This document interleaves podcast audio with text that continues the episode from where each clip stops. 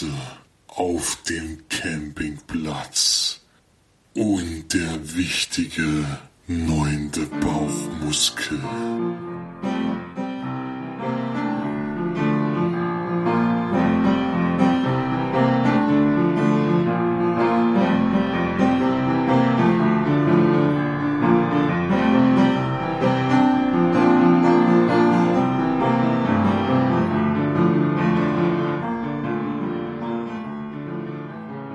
Hallo und herzlich willkommen zur neuesten Sendung von uns Leinwandperlen. Jetzt begrüße ich mal wieder die March nach längerer Zeit. Ich bin mal wieder die Erste, die redet. Da freue ich mich auch sehr drüber. Das mache ich immer sehr gerne. Aber allerdings ist es wieder so, dass wir den Podcast zweiteilen müssen. Da jetzt bei mir sich die Heimreise nach Deutschland leider äh, jetzt leider ansteht und Florian Besuch hat. den selber Besuch ist gerade. Und deswegen klappt das mit dem Termin nicht ganz so. Allerdings natürlich der treue Felix wieder dazugestoßen. immer wieder gerne. Der bei, je, bei jeder Aufnahme immer dabei ist und eigentlich hier den Podcast zusammenhält. Ne? Ich versuch's jedenfalls, ja. Ähm, genau. Jetzt kommen dann wahrscheinlich in nächster Zeit auch endlich mal wieder ein paar Sneak-Sprechungen von mir. Da freue ich mich schon sehr drauf, wenn ich wieder in die kann. Wieder ein bisschen auch mal deutsche Filme gucke. Das hat jetzt auch schon länger gedauert. Oh, ansonsten fangen wir aber ganz normal dieses, diese Woche, das letzte Mal, dass ich aus Irland streame, streame ähm, aufnehme. Das letzte Mal wir dann jetzt Podcast. Und zwar hat er. Was fangen wir denn eigentlich an? Hast du schon Hallo gesagt? Nee, ne? Ja, schon so ein bisschen. Kann man schon sagen. Das reicht. Ich kann er nochmal Grüße ja. sagen, wenn er das unbedingt hören will. Aber ja. Schon. Ja. Anfangen tun wir dann, immer mit dem genau. Film Starts der Woche, ne? Vom 27.07. Ja. in dem Fall, die letzte der, die letzte Filmstartwoche im Juli in dem Fall. Und da haben wir als erstes eine Fortsetzung, nämlich Ostwind, Aufbruch nach Ora, Fortsetzung des erfolgreichen Pferdefilms rund um ein eigenwilliges Mädchen und ihr scheues Pferd. Ja. Geil! Dann auch mal eine Dokumentation, die ich hier nennen möchte, auch wenn er wahrscheinlich sehr schwer zu, zu sehen ist. Sie nannten ihn Spencer. Dokumentation und Roadmovie über zwei Freunde, die sich aufmachen, Bud Spencer zu treffen. Unterwegs rekapitulieren sie das erstaunliche Leben der Filmikone. Äh, ja, würde mich auf jeden Fall interessieren, weil Bud Spencer fand man sowieso immer cool und die Herangehensweise klingt schon sehr witzig. Ja. Aber wird wahrscheinlich nicht die Möglichkeit geben, den hier zu sehen. Dann als nächstes ein ganz großer Film für alle Christopher Nolan-Fans. Kommt sein neuer Film ins Kino. Dunkirk, ein Drama mit Tom Hardy und Killian Murphy, wie du ja gesagt hast, die eigentlich üblichen Darsteller bei, bei Christopher Nolan-Filmen. Historischer Action-Kriegsfilm von The Dark Knight-Regisseur Christopher Nolan über die spektakuläre Rettungsaktion von Dünnkirchen im Zweiten Weltkrieg. Er hat sich diesmal ein sehr schwieriges Thema ausgesucht, auch nach einer wahren Begebenheit. Bin ich mal gespannt, wie, wie der ist. Er macht ja wirklich immer sehr beeindruckende Filme, für mich jedenfalls. Den werde ich mir auf jeden Fall angucken. Und ein weiterer Film, den ich mir auf jeden Fall angucken werde, Baby Driver, ein Film, den Florian schon in der Sneak hatte. Actionkomödie von Shaun of the Dead-Macher Edgar Wright über den Fluchtwagenfahrer Baby, der einen letzten Coup durchziehen muss, bevor er aussteigen darf. Ja. Schöne Action, schöne übertriebene Action mit sehr cooler Musik anscheinend zwischendurch. Ich glaube, das könnte was für mich werden. Den werde ich auf jeden Fall mir auch im Kino anschauen. Dann der nächste Film, von dem habe ich noch gar nichts gehört. Wish Upin, ein Horrorfilm. Horrorfilm über eine unheimliche Box, die jeden Wunsch erfüllt und einen blutigen Preis fordert. Ja, kenne ich auch keine Schauspieler davon. Einen habe ich wenigstens mal gesehen, der war bei Maze Runner mit dabei. Die anderen kenne ich leider gar nicht. Bin mal gespannt, aber in der Sneak kann er ja bei mir auf jeden Fall nicht mehr kommen. Sowas gucke ich mir aber gerne das Sneak an, auch wenn es dann meistens durchschnittlich ist. Als nächstes The Party. Star besetzte Satire über die britische Gesellschaft, deren unterschiedlichen, ver unterschiedliche Vertreter bei einer Party aufeinandertreffen, die völlig aus dem Ruder gerät. Ah, ja. ja, weiter geht's. Paradies. Drama. Zweites, Zweiter Weltkriegsdrama über ein französisches Kollaborateur, eine SS-Offizier und einer russischen Widerstandskämpferin, deren Wege sich unverhofft kreuzen. Klingt irgendwie alles, naja gut. Ich weiß okay. nicht, warum du so ein Interesse an Baby Driver hast.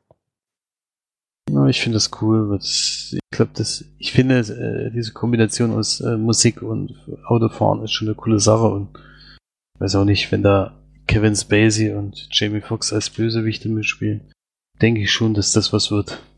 Gehe ich mir davon aus. Dann. Ja, das jetzt sehr an. Ach, da, du bist ja nicht fertig. So. Bin noch nicht ganz fertig. Es sind noch sind wieder viele kleine Filme, die starten. Ist halt äh, wahrscheinlich schwer, schwer zu sehen, aber ich will sie wenigstens nennen. Max, Agent auf vier Pfoten, tierisches Abenteuer für die ganze Familie über den Schäferhund Max, der TJ, den Sohn des Präsidenten, bewacht. Blockbuster. Gangsterkomödie um die schöne Natascha, die ihre Modelkarriere startet, indem sie eine Bank überfällt. Dabei nimmt sie eine berühmte TV-Moderatorin als Geisel. Und jetzt aber der letzte Film. Another Forever, die, die Stille um Alice. Drama um eine Frau, die nach dem Tod ihres Mannes auf einer Reise durch Europa wieder Kraft schöpfen will. Alles nicht so ganz leichte Filme, also außer Baby Driver. Der Rest sind schon alle sehr, sehr ernste Filme, außer vielleicht der Horrorfilm natürlich, aber der Rest. Naja, also außer die zwei Filme, aber zwei Filme in einer Woche bei den Filmstarts dabei, die mich interessieren, ist auch nicht so oft, oder drei eigentlich sogar. Da, das ist schon mal ein guter Schnitt, so kann es gerne weitergehen.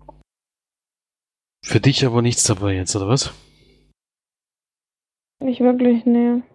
Ja, würde ich mir bei Ostwind 2 doch mal überlegen will. nein, nein. Ich, ähm, weiß nicht, also ich müsste mir Sie nannten ihn Spencer vielleicht, wenn er, wenn es gehen ja, würde. Der wird ja wahrscheinlich langsam kommen. Der wird den muss man vielleicht auch nicht unbedingt im Kino gucken. Nee, das ist auch mal ein Film, den man gut zu Hause gucken kann. Das, das stimmt auf jeden Fall. Damit gebe ich weiter an die Filmcharts der Woche. Filmcharts der Woche, die nehme ich heute mal nicht vom Florian verlesen werden, weil er nicht da ist. Haha, Pech gehabt. Da darf ich heute mal ran. Und ähm, wir haben auf Platz 5, du darfst wieder raten, Felix, ich, das mag ich irgendwie gerne. Platz 5, den Film, den ich schon geguckt habe, den ich, ähm, den du auch geguckt hast, den wir beide überrascht gut fanden und es nicht erwartet hätten. beide überraschend gut, wenn wir nicht erwartet hätten. Äh, Fluch der Karibik. Genau. Fluch der Karibik auf Platz 5, auf Platz 4 den, den du unbedingt gucken musstest im Kino. Transformers 5, The Last Night. ich brauche gar nicht viel mehr sagen. Ähm, auf Platz 3, immer noch auf Platz 3, vielleicht erinnerst du dich ja an letzte Woche, welcher Film auf Platz 3 war. Nee, also jetzt nicht, da, damit könnte ich jetzt nicht sagen. Ein deutscher Film. Jan-Josef Liefers. Deutscher, Deutsch. Mit Janjus, ach ja, der Puppetier. Ja, das Puppetier. Oder das Film. Puppetier, ja, genau. Warum denn der Film? Ach, egal. Ähm, ja, weil es das Buch davor gab, wahrscheinlich. Aber wenn es im Kino, im Kino kommt, weiß man eigentlich, dass es nicht das Buch ist, oder? Allerdings, ja. Deutsche sind halt alle Bläde. Deswegen muss man das noch dahinter schreiben. ähm, auf Platz 2 ein Neueinsteiger, gleich auf Platz 2 gekommen. Spider-Man. Äh, Spider-Man Homecoming. uh, uh. Ja, war ein guter Film. Und auf Platz 1, immer noch auf Platz 1. Völlig überraschend. Despicable Me 3. Das waren die Filmcharts. Mhm. Keine große Überraschung, finde ich. Also Mhm. ich einfach unverbesserlich läuft ja unglaublich gut. Nicht nur in Deutschland, sondern allgemein. Naja. Ich gucke ihn dann auf Blu-ray, wenn es soweit ist. Okay, dann war ja jemand von uns ähm, in der Sneak. Alle Nett. dürfen jetzt dreimal raten, wer. In Irland leider Ich- immer noch nicht eingeführt, trotz, trotz. March äh, Protesten, die sie angeregt hat. Also es gibt bestimmt schon mehrere Protestmärsche durch Dublin mit. Das Ding ist, ich erzähle das hier jedem und alle sagen, dass das eine mega geile Idee ist. Aber warum? Das musst du halt im Kino sagen. um? Ja, Mhm. Muss halt doch mal skandieren da mit, mit dem Plakat. Gibt's bestimmt gute englische Reime, die man mit Sneak machen kann. Ich war jedenfalls am Donnerstag in Schweinfurt in der Sneak. Ich nehme das jetzt mal voraus. Wir haben diesmal in jedem Abschnitt unseres Podcasts eine Sneak, weil Florian dann später noch kommt. Ich hatte einen anderen Film als er, aber denselben Film wie die Stuttgarter Sneak, nämlich meine Cousine Rachel. Ein Film von Roger Mitchell äh, mit Rachel Weisz in der Hauptrolle. Sam Cleflin, den man kennt aus Tribute von Panem, ne? Ist es, glaube ich, Tribute von Panem oder erzähle ich jetzt Quatsch? Ja, Tribute von Panem unter anderem. Und noch viel, also wenn man das Gesicht sieht, weiß man, wer es ist, aber auf den Namen wäre ich jetzt nicht gleich gekommen, wenn ich ihn gesehen hätte. Also ist er durch sein Gesicht bekannt, als aber auch meistens Nebendarsteller. Hier hat er mal eine Hauptrolle. Und es ist ein Remake von einem Film von 1954 und es basiert auf einer auf einer Geschichte und es ist so ein bisschen angehaucht wie Jane Austen, würde ich jetzt mal sagen. Also es spielt im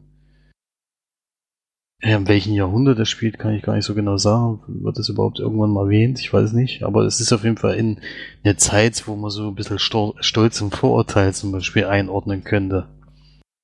Und es geht um den englischen Gentleman Philip, der ein eigenes, ja, so ein eigenes Anwesen hat und eben auch seine Bediensteten. Und der hat als Kind eben seine Eltern verloren und es hat ihn die ganze Zeit sein Cousin aufgezogen.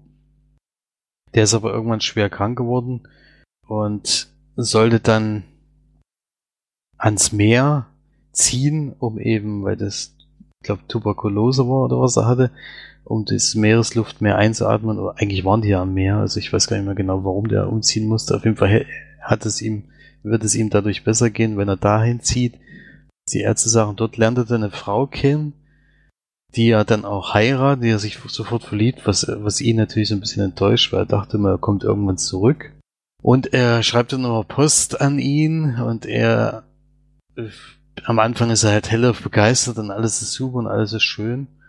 Und dann mit der Zeit werden aber diese Briefe immer bitterer, wo dann eben auch davon die Rede ist, dass sie ihn quält und was weiß ich. Und dann in dem letzten Brief gibt es dann so eine Art Hilferuf an ihn, dass er doch bitte kommen muss, weil sie ihn umbringen will oder sie ist ihr Peine, sie ist sein Peiniger oder so hat er es, glaube ich, genannt. Und da reist er dann dahin, dass die wohnt in Italien. Und die haben da so ein schönes Anwesen und als er hinkommt, ist aber der Cousin schon verstorben.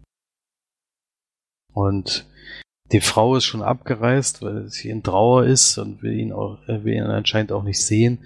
Und er baut einen richtig großen Hass auf diese Frau auf, weil er meint, sie hat ihn umgebracht, äh, um an irgendwas ranzukommen. Man weiß aber nicht so ganz genau was, denn wenn wo er eben zurückkommt, merkt er dann bei seinem Paten, dieses ganze Anwesen und dieses ganze Sachen, die fallen alle an ihn. Wenn er 25 ist, 25 wird, das ist er in dem Moment noch nicht, so lange verwaltet das der Pate von ihm. Und er darf aber dann natürlich leben und alles ordnen und sowas. Und kommt auch sehr gut mit seinen Leuten klar. Und irgendwann kommt es jetzt so weit, dass diese Frau mal zu Besuch kommt. Und dann entwickelt sich da halt irgendwas. Erst natürlich großer Hass. Es schwingt dann aber ziemlich schnell rüber in eine andere Richtung und dann ist es halt so eine Geschichte, ob die Frau vertrauenswürdig ist oder ob sie was im Schilde führt und was So in die Mhm. Richtung geht das. Also im ersten Moment habe ich gedacht, das ist irgendeine so eine Komödie vielleicht oder was. Hat, hat sich dann ziemlich schnell zerschlagen, wo es dann schon in einer ganz anderen Zeit spielt, obwohl es dann natürlich auch Komödien geben wird, könnte. War es aber ganz eindeutig nicht. Es war ein sehr ernster Film, ein Drama. Ich habe danach gesagt in dem Film, wenn man eine Einschlafhilfe braucht, gibt es eigentlich keinen besseren Film zu gucken, weil ich glaube, wenn man die ersten fünf Minuten schafft zu gucken, dann, ab dann wird es eigentlich schon eine Qual. Ich habe schon lange mich nicht mehr so sehr gelangweilt wie bei diesem Film. Es passiert einfach überhaupt nichts. Es, dieser Hauptcharakter ist einfach unfassbar dumm. Also so dumm kann man als Mensch eigentlich sein, sich so sich so zu verhalten. Ich sage jetzt noch nicht warum, aber eigentlich nee, der ist ist nicht zu begreifen. Alles ist vorhersehbar in dem Film. Es kommt nicht irgendwie Twist oder sowas, wo du denkst, na gut, jetzt hat er die er hat da vielleicht, ist ja vielleicht das so gemeint oder so gemeint. Äh, Es war einfach, ist einfach nichts passiert in diesem Film. Und ich weiß nicht, ich habe mich wirklich durchgequält. Eine Stunde 46 Minuten, das ist nicht so wahnsinnig lang, aber mir kam da Ewigkeit. Ich dachte, der geht über zwei Stunden oder sowas. Ich habe auch andauernd auf die Uhr geguckt und ich hatte dann auch schon mit dem Erik von Kinokurs den Filmtitel geschrieben und er hat zurückgeschrieben, gehen. Also genen, wie genen, nicht wie gehen. Also äh, für ihn war es wahrscheinlich auch ermüdend. Ich kann es nachvollziehen. Es war wirklich schwierig, den Film durchzuhalten. Es sind auch, ich glaube, mehrere Leute, die da sehr frustriert waren in diesem Film. Es war auch völlig, also für die Sneak auch total ungeeignet. Aber selbst wenn man so ein Film von solchen Historiendramen, äh, Fan von solchen Historiendramen ist, ich glaube, den Film findet man aber trotzdem scheiße, weil einfach nichts. Bei Stolz und Vorurteil kann man sich sicherlich auch zu überstreiten das jetzt ein überragender Film ist oder nicht. Da tr- vertreten wir ja hier mehrere Meinungen, aber der ist immer noch tausendmal besser als dieser Film, weil da wenigstens was passiert. Hier passiert einfach nichts. Es ist immer wieder nur Gelaber die ganze Zeit und, oh, nee. Und so ein dummer Hauptcharakter habe ich jetzt schon lange nicht mehr gesehen. Ja, also nicht auszuhalten, ganz, ganz schwacher Film. Ich hatte überlegt, für was ich Punkte gebe. Und es ist kein Nullerfilm, das äh, so weit würde ich nicht gehen. Aber es ist schon ganz schön weit unten und Rachel Weisz hat mir da auch überhaupt nicht gefallen in dem Film. Es war ganz, ge- also eigentlich hat mir fast nichts an dem Film gefallen. Das einzige, was ich einen Punkt geben würde, wäre für den schönen Ort, den sie da gehabt haben. Also ich weiß nicht, ob das nachgebaut war oder ob es das vielleicht sogar jetzt noch so gibt. Es war mehrere schöne Kamerasequenzen auf diesen Anwesen. Das lag halt auch an der Küste. Äh, und gab ganz tolle äh, Gebäude, die dort gestanden haben. Jetzt denke, das war nicht CGI da reingemacht, die müssen also wirklich noch da stehen. Es war auf jeden Fall ein sehr, sehr schöner Ort und den habe ich, das war glaube ich das Einzige, was ich gerne gesehen habe in diesem Film, deswegen gebe ich da ein von zehn Leinwandperlen. Hast du aber Hm. durchgehalten. Ich hab's eingeschlafen. durchgehalten, ich bin echt überrascht gewesen. Ich habe zwischendurch echt überlegt, also das wird nichts. Es wird einfach nichts. Es ist, wurde vor Dingen so dumm dann, ne? Es war ja noch nicht mal so, dass du gesagt hast, na gut, es ist zwar langweilig, aber jetzt passiert wieder ein bisschen was und jetzt, das kann man nachvollziehen. So wie der sich angestellt hat, das ist, das kann, es sollte noch so eine Art Jugendlicher sein, der halt noch so pubertäre Fehler macht, aber der sieht aus wie 35. Es, es hat vorne und hinten eigentlich nicht funktioniert, was sie da gemacht haben. Er sollte eigentlich auch 24, Ende 24 sein, weil dann natürlich auch dem Film dieses 25. Lebensjahr erreicht wird. Und dafür hat er sich einfach unglaublich blöd angestellt. Also der, ich weiß nicht. Greifst du dir ganz Mhm. in den Kopf, weil du denkst, so, wenn du so blöd bist, hast du es doch nicht anders verdient. Ja. Naja, auf jeden Fall ein ganz schlechter Film, hat mir nicht gefallen. Ich weiß nicht, wie das Original ist. Ob das da besser ist oder nicht. Ich werde es nicht gucken, weil das hat mir schon gereicht. Äh, Und nee, kann ich keine Empfehlung dafür aussprechen. Selbst noch nicht mal für dich, der ja eigentlich für solche Historienfilme doch schon Interesse dran hat, wenn, wenn mal solche Filme rauskommen. Ich glaube, du würdest dich da auch so langweilen. Das wäre nichts für dich. Ja, ähm. Denk nicht unbedingt so. Nee. Nicht, nicht, kein Stolz und Vorurteil. Zwei oder sowas. Oh. Also, dass man das irgendwie sich wünscht. Das ist es auf keinen Fall. Ja, kann ja nicht immer gut sein, ne? Nee. Das stimmt. Na gut, dann kommen wir mal zum Film, den ich geguckt habe. Ich habe mir einen Drama-Thriller angeschaut. ähm, Tut mir leid, so wie ein Frosch im Hals. ich glaube, das ist besser. Ähm, ich habe mir einen Film angeguckt, der von einer Verfilmung quasi eines der Stephen King Romane. Ach nee, ist von einer Kurzgeschichte. Äh, kein Roman, kein Novel oder so. A Good Marriage heißt der Film und so heißt auch die Geschichte, glaube ich. Ähm, die gelesen? Wahrscheinlich bist du eigentlich ein King, äh, ein Stephen King-Fan. Ich habe früher mal Bücher gelesen und auch die Filme geguckt, aber ich war nie so mega Fan, der jetzt alle Bücher gelesen hatte. Da, so weit würde ich nicht gehen. Ich mag manche Geschichten sehr gerne. Und die Filme habe ich normalerweise eigentlich auch immer geguckt, aber die meisten waren ja nur Fernsehfilme, jetzt nicht so überragend. Allerdings habe ich jetzt schon Interesse an diesen, an der S-Verfilmung. Aber ein Buch, was ich jetzt nicht gelesen habe, weil das einfach schon äh, ein bisschen dick ist. Also er übertreibt es ja auch mit seinen Büchern. Also er muss ja schon mal, bei manchen musste er schon mal tausend Seiten lesen. Das ist viel. Ja. Mhm. Gut, A Good Marriage ist eben jetzt auch nur eine Kurzgeschichte, deswegen jetzt auch toll gewesen wahrscheinlich, wenn du wenn du äh, es gelesen hättest. Mhm. Ja, weil durch viele Kurzgeschichten von Stephen King haben wir ja nicht. Also ich weiß, dass wir ein paar Bücher von ihm haben, aber Kurzgeschichten. Ja, Kurzgeschichten haben wir ein Ja. Buch und das ist auch sehr, sehr gut, muss man sagen. Aber da ist, glaube ich, die Geschichte nicht mit drin. Kann ich mich zwar jedenfalls nicht an so einen Titel erinnern. Aber vielleicht kommt es mir bekannt vor, wenn du es jetzt erklärst. Genau, ähm, A Good Marriage geht darum, dass wir ein etwas, ja, ein etwas in die Jahre gekommenes ähm, Pärchen kennenlernen. Einmal gespielt von Joanne Allen, Anthony LaPaglia, also ich habe keine Ahnung, wie man den Namen ausspricht. Ähm, ja, der kommt einem aber auf jeden Fall bekannt vor. Also man hat schon deutlich öfter mal gesehen. Ich glaube auch in irgendeiner Serie.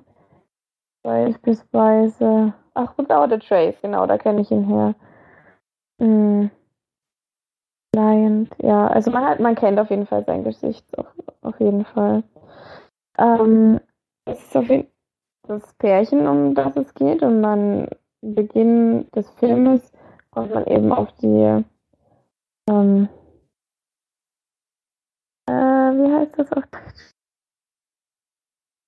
Anniversary, also wo ja, Ehe quasi feiert. So und so viele Jahren, wie nennt man das denn auf Deutsch? Silberne Hochzeit. Mm, ja, so, ja, genau, silberne Hochzeit. Genau, nach 25 Jahren. Äh, so, ich habe gerade an ich hatte was ganz anderes gedacht, aber ja, silberne Hochzeit feiern die auf jeden Fall. Das lernt man, äh, das passiert ganz am Anfang des Films. Ist eine sehr, sehr gute Ehe, die sie führen. Ähm, haben tolle Kinder, alles ist eigentlich super toll und ähm, kommen auch nach Hause und haben eben auch noch ähm, im hohen Alter ähm, ein gutes Bettleben und so weiter. Und eigentlich scheint alles wirklich super zu sein. Nur erfährt dann eben ihr Ehemann, also die Hauptdarstellerin ist eigentlich ähm, Joan Allen, die spielt hier Dorothy Anderson. Dorothy Anderson. Und ihr Ehemann Bob Anderson fährt eben weg auf wie so eine Art Geschäftsreise, also ver verkauft halt bestimmte Dinge, ist wie so eine Art, ja, jemand, der halt rumfährt und Sachen andreht, so auf die Art.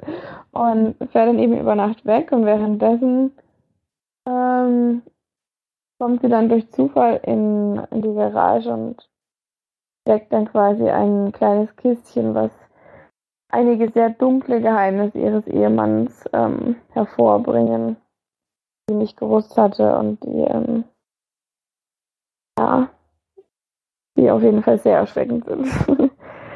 weiß nicht, ob ich das jetzt spoilern sollte. Weil der gesamte Film geht dann eigentlich nur noch um dieses Thema. Also ich könnte jetzt die Geschichte zusammenfassen, sie dann allerdings spoilern. Einfach abbrechen sollte, oder? Es ist besser, wenn man es nicht sagt, wenn es spoilert. Ja, es, ist, es passiert ganz, ganz am Anfang und dann geht eben wirklich, dieser ganze Film geht dann darum, wie sie mit diesem, mit diesem Geheimnis umgeht, wie, ähm, ja, wie sie versucht, das zu verarbeiten und das natürlich auch viel an ihre Kinder denkt und äh, an das, an das Ansehen der Familie und so weiter und ja, wie sie dann eben quasi mit dem Geheimnis ihres Mannes umgeht. Und das präsentiert dann den ganzen Film, also das es ist sehr schwer zu erklären, ohne, das, ohne das Geheimnis zu spoilern. Ja. Also ähm, von der Geschichte her war es sehr interessant. Allerdings ähm, hat man gemerkt, fand ich zumindest, dass es eine Kurzgeschichte ist, weil für einen anderthalb Stunden Film war es einfach zu, zu lasch, zu wenig Material zum Nehmen. Also die Schauspieler, muss ich sagen, waren echt gut. Also mir hat auch die Joan Allen nicht gut gefallen. Die hat dann natürlich sehr, sehr schwere Rolle. Also schon happig, was sie da so verarbeiten musste. Und ähm, vor allem, wie sie damit umgegangen ist, wie ihr Mann dann damit auch umgegangen ist und, äh, und so weiter. Allerdings war mir die Geschichte alles in allem dann zu lasch und auch das Ende zu vorhersehbar und ich habe zwischendurch ein bisschen gespult, weil es dann sehr, sehr langweilig wurde und es hat dem Film auch nicht geschadet, dass ich das gemacht habe weil es war im Endeffekt hätten sie es auch einfach auf die Zeit dann kürzen können, die ich eh weggespult habe, weil ich habe nichts weiter verpasst. Also Tatsache, dass ich spulen musste, ist natürlich kein besonders gutes Zeichen für den Film. Aber von ich würde auf jeden Fall gerne mal die Geschichte lesen, weil ich glaube, wie es geschrieben wird, wird deutlich spannender sein. Ich würde gerne wissen, wie sehr sich der Film auch daran gehalten hat oder wie sehr er sich dann eben ausgedehnt hat, unnötig ausgedehnt hat. Und dadurch ähm, war es jetzt kein besonders guter an. Ähm, allerdings hat es mir jetzt auch nicht wehgetan, das zu gucken. Wie gesagt, mit ein bisschen Spulen war es dann auch spannend. ich habe irgendwie zu den richtigen Stellen gespult. War aber auch Glück. ähm, ja. Kam dir die Geschichte jetzt bekannt vor, oder? Na gut, nee, ich konnte ja nicht viel drüber sagen. Die, die kam mir aber auch nicht bekannt vor, also die habe ich noch nicht gelesen. Ja, ich würde dem Film, also es ist natürlich schwierig, das zu bewerten, wenn man ein bisschen gespult hat, aber ich würde vielleicht drei von zehn Diamantperlen geben. Es waren, ähm, war okay, war nicht schlimm, dass ich es geguckt habe und wie gesagt, durch das Spulen des Films. Es hat aber auch, das Spulen hat aber allerdings auch den Grund gehabt, dass ich äh, während meiner in Anführungszeichen Pause, wenn das Baby schläft, äh, den Film geschaut habe und ich das Ende gerne gucken wollte, bevor das Baby aufwacht. Und da habe ich dann zwischendurch mal ein bisschen weitergespult. Das hat jetzt nicht nur damit zu tun gehabt, dass der Film langweilig war, aber natürlich größer, also nicht langweilig, aber halt hat mich einfach nicht auf einem großen Spannungsbogen gehalten. Und äh, deswegen war es jetzt nicht das Allerschlimmste zu schauen, auf jeden Fall. Und wer Stephen King mag, der kann da auch so ein bisschen, glaube ich, sich eher rein, reinfühlen. Ich bin nicht so ein großer Fan von, von ihm und von seinen Geschichten, ich ehrlich sagen. Das war jetzt natürlich, es war jetzt mal ein bisschen eine normale, neutrale Geschichte. War, ja, war auch nicht so wirklich was für mich. Allerdings, wie gesagt, würde mich die Kurzgeschichte doch ganz sehr interessieren. Ja. Dann habe ich ja meinen ersten Film noch relativ fix abgehandelt. War allerdings auch nicht so viel zu sagen, wenn man nicht so viel spoilern möchte. Ja. Dann darfst du gerne mit deinem Film weitermachen. Meine erste Blu-ray diese Woche. Die zweite kommt ja erst noch. Über die kann ich noch gar nicht sprechen. Die kommt erst morgen. Die wird in einem zweiten Teil besprochen. Mhm. Hier. Die Blu-ray vom Mittwoch. Wieder ein aktueller Blu-ray Neustart. Nämlich T2 Transporting. die Fortsetzung von dem Kultfilm von 1996 vom Regisseur Danny Boyle, den man jetzt vor allen Dingen kennt durch seinen Oscar-Film Slumdog Millionär, hat 1996 Transpotting Neue Helden gemacht, der wirklich ein außergewöhnlicher Film ist, der auch auf einem Buch basiert. Und der war schon ziemlich abgetreten und abgefahren und alles und den muss man auf jeden Fall mal gesehen haben, finde ich. Äh, weiß nicht, hattest du das den ersten Teil mal geguckt? Nee, ich glaube nicht, habe ich gesagt. Ach so. Äh, weil das spoilert jetzt das Ende vom ersten Teil eigentlich. Also wenn man den nochmal gucken will, es ist ein Drogenfilm, wo es eben darum geht, dass sie Heroin nehmen und was das eben alles mit Leuten macht und äh, auch auf ihren zugehen, also die Geschichten und unter anderem auch einen Raubzug machen. Und ja, wenn man jetzt den zweiten Film erklärt, verrät man leider das Ende vom ersten. Das ist ja jetzt ein bisschen doof. Ja. Auf jeden Fall ist es so, dass es jetzt 20 Jahre später spielt. Es ist wie in Wirklichkeit eben diese 20 Jahre vergangen. Einer von den Leuten, dieser Evan McGregor Charakter, äh, wandert halt aus. Aus bestimmten Gründen. Und seine Kumpels Ich glaube, ich sind habe halt. den ersten Film geguckt. Ja, ich dachte auch, du hättest das mal gesagt, wo jetzt der zweite Teil ins Kino kam, dass du da auch Interesse hättest, weil du den ersten Film mal gesehen hast. Ja, ja, ja, ich habe den geguckt. Spielt in Edinburgh, also in Schottland. Und er kommt zurück nach, nach den 20 Jahren und trifft da seine alten Kumpels wieder, die ihn ja nicht so wahnsinnig gerne wiedersehen, nämlich Spud und Sick Boy. Und Spud ist immer noch drogenabhängig und wohnt in seiner Bude und Sick Boy hat seine eigene Bar oder was auch immer das da sein soll. Die läuft aber gar nicht gut.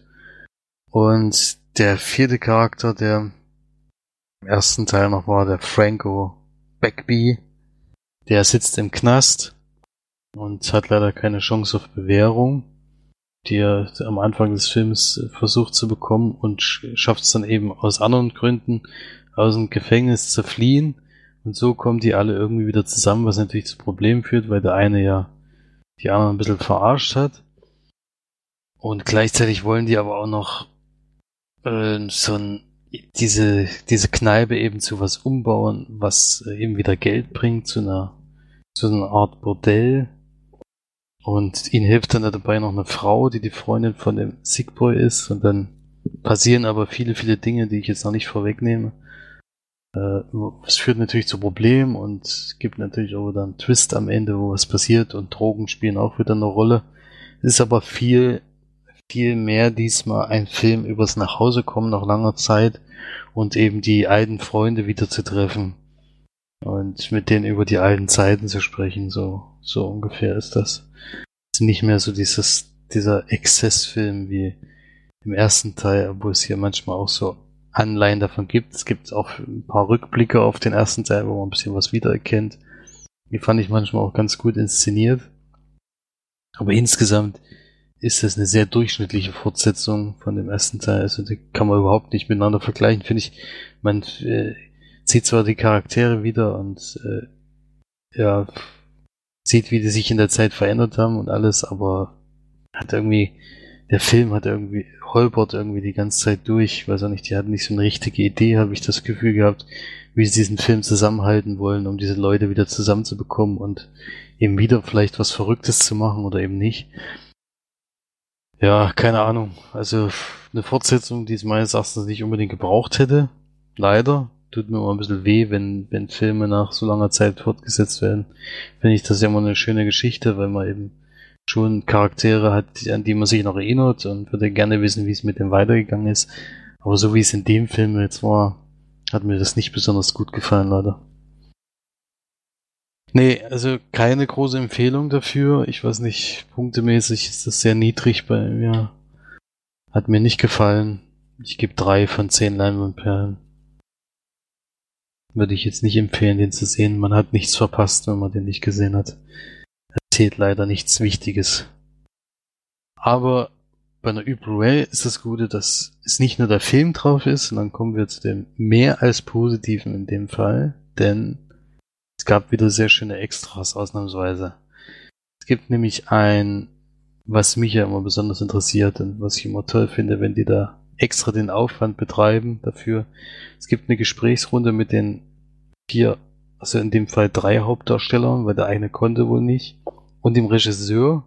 Und es ist sogar so, dass nicht irgendein Moderator in der Mitte sitzt, sondern dass die mit miteinander sprechen und dass der Regisseur an sich ein paar Fragen hat, dann hat eben ja, Evan McGregor Fragen oder der andere Fragen und so kommen die dann immer weiter ins Gespräch und äh, erzählen ein bisschen, wie das damals war, wie das jetzt war, wie sie wieder zusammengekommen sind, wie sie sich fühlen mit den Charakteren, ob die da gerne dran zurückdenken oder ob die das gut finden, wie jetzt die Charaktere jetzt weitergeführt wurden und alles. Klar ist da wieder vieles, wo du sagst, na gut, die sagen jetzt nicht, dass sie damit unzufrieden gewesen sind oder was weiß ich, dann hätten sie ja nicht gemacht oder keine Ahnung. Aber insgesamt fand ich das ganz toll. Ich mag sowas, wo man sich eben wirklich die Mühe macht, eben noch was Sinnvolles reinzubringen, wo du auch mit Interesse danach verfolgst. Das macht natürlich immer großen Spaß. Dafür auf jeden Fall eine Empfehlung, wenn einen das interessiert und wenn die Charaktere mag und die Schauspieler dahinter mal kennenlernen will, wie die im Normalen aussehen. Sieht nämlich ein bisschen anders aus als wie in dem Film. Da ist das schon irgendwie witzig und interessant. Deswegen auf jeden Fall eine Empfehlung dafür. Und zusätzlich gibt es dann noch so eine Art kleines Making-of dazu, wie ein paar Szenen gemacht wurden und wie halt alles gelaufen ist. Da kommen dann auch die Leute nochmal zu Wort. Ja, also für mich zwar nicht die Menge an Extras, die ich gerne hätte, also es geht auch insgesamt, glaube ich, 40 Minuten, die Extras. Ich meine, das finde ich schon relativ viel inzwischen, muss man leider sagen. Früher hätte ich gesagt, ab einer Stunde wird es erst interessant. Jetzt ist man ja schon mit einer halben Stunde glücklich, weil es wird ja immer weniger und immer weniger. Und für die Mühe aber auf jeden Fall eine Empfehlung, wenn man, wenn man sich wirklich interessiert für die Charaktere von damals und heute und wirklich die Leute mal drüber sprechen hören will, dann sollte man sich auf jeden Fall mal die Blu-ray kaufen, weil dieses Gespräch miteinander finde ich sehr, sehr interessant gemacht. Das zu dem Film. Ja, den wollte ich ja hier Kino schauen, weiß ich noch. Also leider verpasst. Aber ich werde mir auf jeden Fall nochmal angucken. Ja, kannst du auf jeden Fall machen. Gut. Dann. Äh, wie viele Punkte hat es eigentlich gegeben? Ich habe keinen jetzt schon vergessen. Drei. Ja, gucken durch trotzdem. ja, wie gesagt, äh, aus Interesse hat man natürlich trotzdem an dem Film und ich habe den deswegen auch geguckt, ist klar, aber ist jetzt nicht der beste Film, den ich gesehen habe. Okay, dann kommen wir zum Film, zum letzten Film, den ich geguckt habe, der im äh, Fernsehen lief und äh, ähm, den quasi meine, mich meine Gast Eltern gefragt haben, ob ich ihn schon kenne. Und ich gesagt habe, nein. Und gesagt, okay, den musst du unbedingt gucken. Das ist von 2000, also auch schon wieder 17 Jahre her. Ähm, ist quasi ein, ein Film, der auch in Irland spielt oder die ganze Zeit in Irland spielt. Auch Produktionsland Irland ist, allerdings auch Deutschland, Großbritannien und USA. Also ganz schön viele mitgemacht. Ähm, und zwar geht es um einen Film, der nennt sich Ein ganz gewöhnlicher Dieb oder Ordinary Decent Crime Criminal. Ähm, Im Original heißt er nur Ordinary Decent Criminal. Und äh, so habe ich ihn natürlich auch mir gemerkt. Also ich habe mir gar nicht gemerkt, ich habe mir äh, zwei Schauspieler gemerkt, die mit drin spielen. Und zwar Kevin Spacey und Colin Farrell, die äh, beide im Film vorhanden sind. Kevin Spacey spielt die Hauptrolle und zwar Michael Lynch. Ich weiß ja nicht, ob äh, ja, von dem schon gehört habt, aber den, äh, den gab es ja wirklich, den Michael Lynch. Und äh, in dem Film geht es quasi auch darum, um das Leben des Michael Lynch, also allerdings auf eine sehr komödiantische Art. Ähm, Michael Lynch war nämlich ein Anführer von einer Dubliner ja, von einer Dubliner Bande sozusagen, in der unter anderem auch äh, Colin Farrell mit dabei war. Und man lernt quasi ähm, Kevin Spacey kennen als jemanden, der ähm, ja eben der Kopf einer Bande ist und ein sehr ja sehr interessantes Leben führt, was unter anderem heißt, dass er zwei Frauen hat, also eine Geliebte und dann eine Ehefrau. Mit der Ehefrau hat er auch ein paar Kinder. Allerdings schläft er immer abwechselnd bei beiden oder es schlafen auch mal alle drei zusammen. Das wissen beide auch voneinander. Also die Frauen wissen voneinander. Und äh,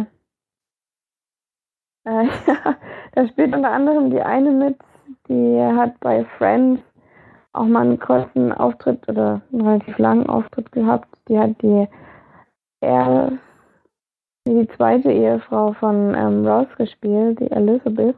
Elizabeth. ich weiß jetzt allerdings ihren Namen nicht mehr. Ähm, ja, das war auf jeden Fall schon sehr interessant. Das ist so Beginn der Film auch, dass man, also zuerst machen sie einen kleinen Raubzug. Äh, die Bande, also seine Bande und er. Und dann geht er nach Hause zu seiner Geliebten und einen Tag später und davor war er aber bei seiner Ehefrau und seinen Kindern, ist dann aber zum Schlafen zu gegangen. Da habe ich schon so gedacht, okay, das ähm, ist auf jeden Fall schon mal sehr interessantes Leben. Und dass beide dann auch davon wussten, ist natürlich noch witziger gewesen. Und dadurch sind aber auch ziemlich viele lustige Szenen entstanden, ja. Es geht dann aber hauptsächlich darum, dass sie äh, einen Raubzug machen wollen, weil seine Michael Lynchs Ehefrau Christine Lynch, die von Linda Fiorentino gespielt wird, ähm, äh, ein Gemälde sehr, sehr schön findet, was gerade in Trinity College in Dublin ausgestellt wird. Und dann sagen sie sich eben, oder sagt sich halt Kevin Spacey, naja, warum nicht? Dann klauen wir das halt einfach. Und äh, das Witzige daran ist, dass sie verkleiden sich eben als Touristen, gehen dann da rein, in einem ganz normalen, belebten ähm, Tag und äh, gehen dann rein, dann geben sie sich Zeichen und dann rennen sie einfach zu den Bildern und nehmen die von der Wand und laufen raus. also, das war schon sehr unrealistisch, weil ich mir das überhaupt nicht vorstellen konnte, äh, kann, man einfach Bilder von, von, von einem Museum nehmen kann, dann geht der Alarm los und kein Schwein interessiert. Also da waren schon ein paar Security-Leute, aber die waren nicht der Witz. Die haben dann ihre Waffen ein bisschen gezeigt und dann sind die weggegangen. Also die sind einfach rausgerannt und haben äh, die Bilder mitgenommen. Das war echt, hab ich echt so. Also das ist ja ruht ja auf einer wahren Begebenheit. Hat es meine äh, meine Gastnummer gesagt. Ich hoffe, das stimmt jetzt auch was ich sage. Ähm, ähm, denke nochmal. Mal nachlesen eigentlich. Nicht, dass ich jetzt hier was Falsches erzähle. Allerdings, ähm, äh, allerdings, ähm, das mir meine Gastmama gesagt, also wenn es nicht stimmt, dann ist es ihre Schuld und nicht meine. Ich habe mich zwar vielleicht nicht unbedingt äh, gut informiert, aber egal. Übrigens, das Gemälde, worum es geht, ist äh, die Gefangennahme von Christi. Das ist eigentlich ein sehr bekanntes Bild, Gemälde. Ja. Was ich jetzt gerade noch gelesen habe, dass äh, sich der Film um das Leben von Martin Cahill dreht, der, äh, der ein Gangster damals war in Dublin. Den Michael Lynch hat es nicht gegeben. Ähm, Allerdings ähm, beruht es auf wahren Tatsachen oder beruht es auf irgendwie Gangsterleben des Martin Cahill sozusagen. Also hat schon einige wahre Sachen ähm, mit dabei. Ähm, es stand auch am Anfang da, dass es sich auf wahre Tatsachen beruht. Also wird da schon ein bisschen was dabei sein. Genau. Dadurch, dass sie aber dann diese, diese riesigen Gemälde haben, die natürlich einiges wert sind, haben sie dann das Problem, dass sie die dann auch irgendwann irgendwie verschärfen müssen. Natürlich ist die Polizei denen dann auch auf den Fersen. Und äh, allgemein wird Michael Lynch schon lange auch von der Polizei, ähm, wie nennt man das, wenn die die serviert, genau. ähm, die sind eben schon länger hinter der, in der auf den Fersen. Ähm, hat bis jetzt aber immer einen Weg gefunden, sie auszutricksen, aber dadurch, dass er, dass er dann eben so einen Riesenraub gemacht hat, dann wirklich Probleme bekommt, auch das dann loszuwerden. Ähm, ja, sind die dem natürlich noch mehr auf den Fersen. Darum geht es dann auch viel. Man hat auch so dieses Zwischenspiel von Michael Lynch und dem heimischen Polizisten sozusagen, der ihm wirklich die ganze Zeit äh, auf der Lauer ist. Ähm, dieses Zwischenspiel zwischen den beiden. Dann natürlich die ganze Bande, die auch größtenteils sehr lustig sind und die ganzen Raubüberfälle. Es geht eben nicht nur um den einen, das ist dann der größte Teil, auch das, was eben dann zu Problemen führt, aber man hat einige kleinere Raubüberfälle oder Gangster-Sachen, die da vorgezeigt werden. Und äh, die sind teilweise wirklich sehr lustig inszeniert und sehr einfallsreich und auch, ja, eben ein bisschen was anderes. Es ist eben man, doch, man sieht dem Film schon an, dass es nur 17 Jahre alt ist, aber äh, war trotzdem sehr lustig, ihn zu schauen und hat auf gar keinen Fall wehgetan. Und eben Colin Farrell hat leider eine sehr kleine Rolle. Er war ja noch nicht ganz so bekannt, der Gute. ähm, aber es ist immer wieder schön, ihn zu sehen, vor allem wenn er noch so jung ist. Ähm, aber Kevin Spacey spielt ja ganz toll und vor allem, wenn man in ein Original guckt, Kevin Spacey hat einen wahnsinnig guten irischen Akzent, so einen Dubliner Akzent, das die macht er schon ganz, ganz toll. Ähm, äh, sieht man schon, also er ist halt wirklich ein guter Schauspieler. Ähm, merkt man dem Film auch wieder. Und er hatte, glaube ich, auch Spaß am Film. Das merkt man ihm an. Ja, also auf jeden Fall mal, wer glaubt, dir würde der auch gefallen, Felix. Der ist schon sehr lustig. Der hat mich teilweise auch so an die Filme erinnert, die wir mal mit Papa geguckt haben. Ein bisschen, ja, diese, diese Krimikomödien sozusagen. Also so ähnlich wie vielleicht ähm, zwei irre Typen auf der Flucht oder, ähm, oder sowas. Also mich schon vom Thema her und auch wie der Film gemacht ist, mich schon ein bisschen sehr so an solche Filme erinnert. Deswegen war das ganz schön. Und ja, vielleicht auch für Papa. das wirklich das möglich sein. Ja. Ähm, und ich würde dem Film gute 6,5 von 10 geben. also nicht überdramatisch tolles, aber definitiv auch mal sehenswert für nebenbei und war sehr unterhaltsam. Das kann man schon sagen. ja, klingt ja gar nicht gut, so ähm, schlimm. nee. Hm. Auf jeden Fall nicht. Und wie gesagt, das war, war eben mal wieder dann eigentlich was so eine klassische Semi-Komödie und das kann man sich auch immer mal angucken, finde ich. Ja. mhm. Na gut. Wolltest du dann jetzt noch einen Film in dem Teil besprechen oder geht es dann im nächsten Teil weiter? Na, einen würde ich jetzt noch kurz besprechen. Ich habe nämlich auch einen älteren Film gesehen von 1995. Allerdings nicht auf Blu-ray oder DVD, sondern bei Netflix. Da gibt es den gerade. Kannte ich persönlich noch nicht, deswegen habe ich mal reingeguckt. Schnappt Shorty heißt der Film von Barry Sonnenfeld mit John Travolta in der Hauptrolle, Gene Hackman, Re René Russo, Danny DeVito, James Gandolfini, also man merkt schon, richtig, wow. richtig gut besetzter Film.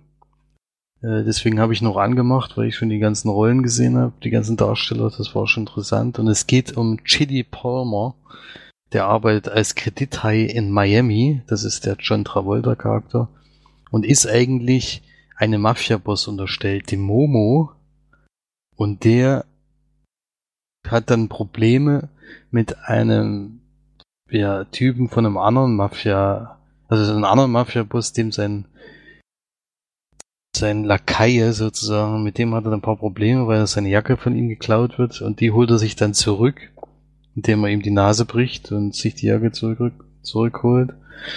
Und der andere Mafia-Boss sagt dann eben, du kannst nichts gegen ihn machen. Solange Momo lebt, äh, machst du äh, also bringst du den Typen nicht um, weil dann kriegt man Ärger mit dem anderen Mafia-Boss. Das wollen wir natürlich verhindern. Das Blöde ist nur, dass in dem Moment eine Überraschungsfeier für den Mafia-Boss Momo veranstaltet wird, bei dem er leider vor lauter Überraschung Herz Herzinfarkt kriegt und stirbt.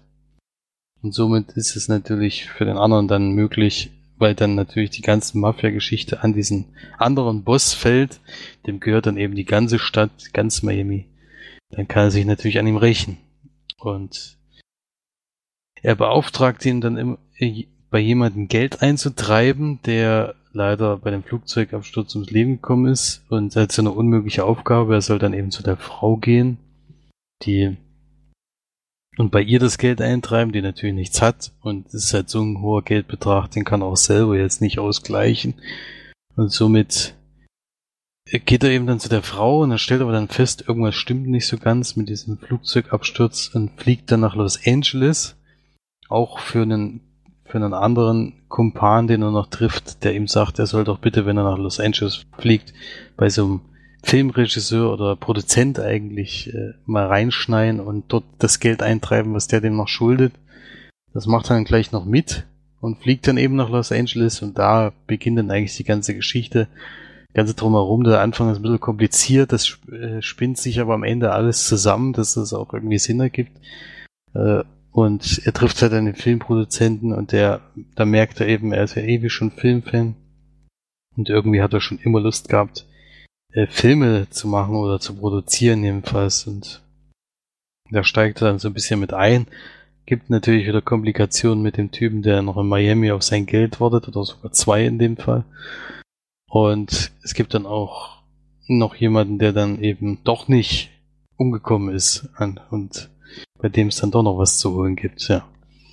Ja, ist alles ein bisschen zusammengesponnen, äh, ist aber eine Komödie, also es Action-Komödie die, das ist schon sehr witzig gemacht, weil er ist schon so ein Typ, der John Travolta, der eben immer Eindruck macht bei den Leuten und immer sehr eiskalt ist und die anderen Charaktere sind halt so ein bisschen das Gegenteil.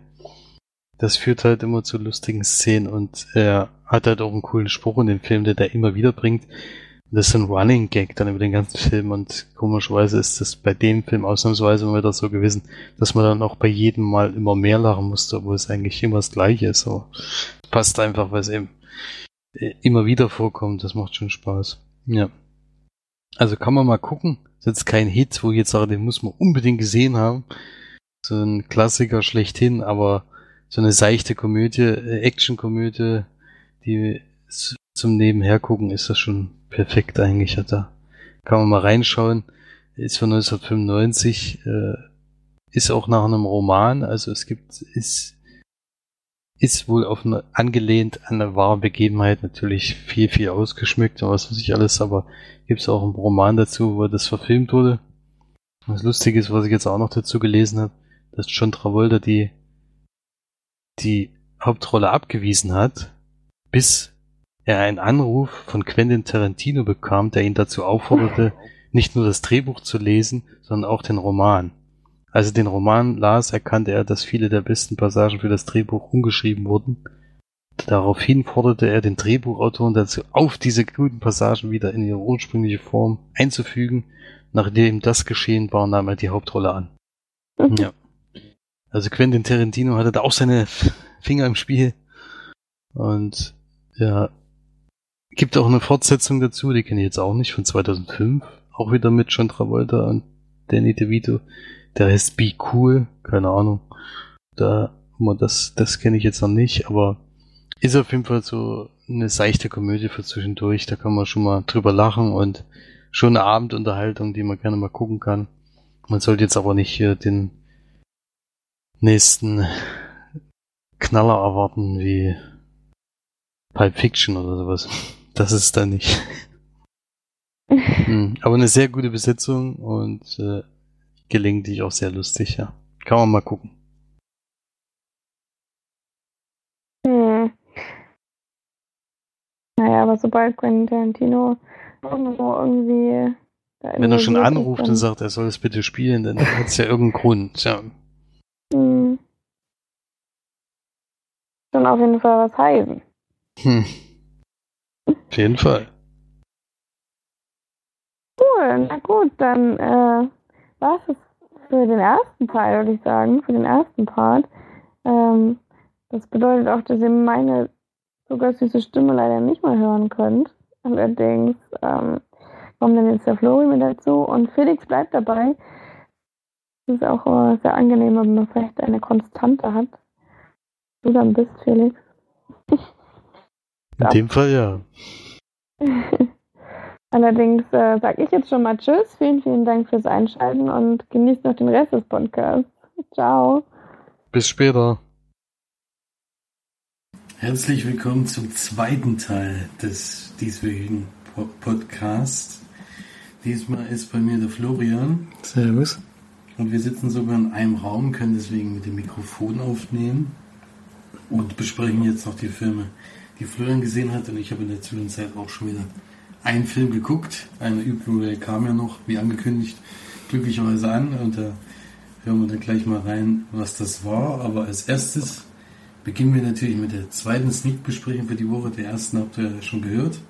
Also Florian war natürlich am Montag in Suhl in der Sneak. Und ja, was kam da Schönes? Es kam ja ein deutscher Film, jetzt der, glaube zweite nacheinander. Erstmal wieder ein bisschen Rauen im Publikum. Lucky Loser heißt der. Eine Komödie. Regiert geführt Nico Sommer.